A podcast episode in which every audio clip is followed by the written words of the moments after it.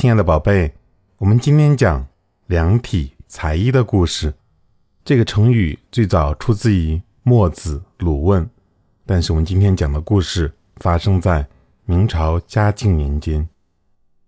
明朝嘉靖年间，都城中有位很有名气的裁缝，不论什么体型的人，都夸口称赞他裁制的衣服合身。一时间，无论是平民百姓还是达官显贵，都找他做衣服。有一次，御史大夫需要定做一件衣服，便派人去请裁缝过来。他早就听说这个裁缝脾气古怪，便提前吩咐下人一定要按照裁缝的规矩来。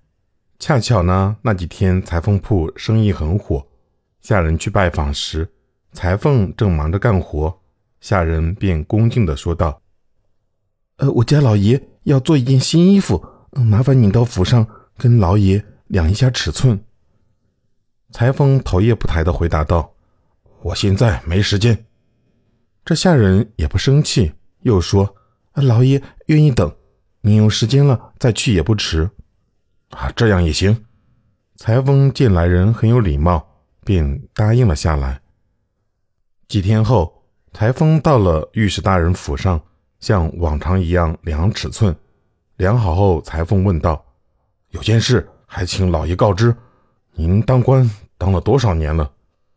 御史大人一听，有些不高兴，回话语气都变了。你量好尺寸，好好做衣服就好了。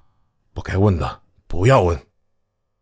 裁缝知道御史大人误会了他的意思，赶紧解释道：“啊，在下才疏学浅，不懂什么为官之道，只是在做衣服里面也有学问。”年轻人出任高职，意气风发，走路时必然昂首挺胸。裁衣呢，要做到后短前长。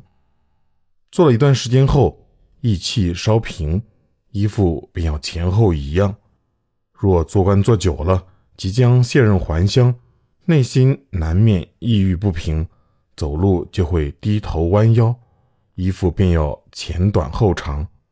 倘若我不问老爷做官年岁，怎么能裁出称心合体的衣服呢？御史大人听后豁然大笑道：“呵，这还真是门学问，不错，你的手艺值得本官等这么久。”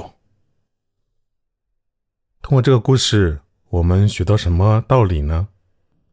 俗话说：“看菜吃饭，量体裁衣。”我们做任何事呢，都要根据当时的具体情况。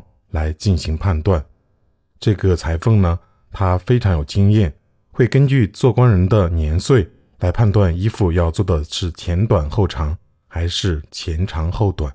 我们不得不佩服他的智慧啊！我们不由想到，在日常生活当中，我们不论做任何事情，都要根据具体情况来具体判断。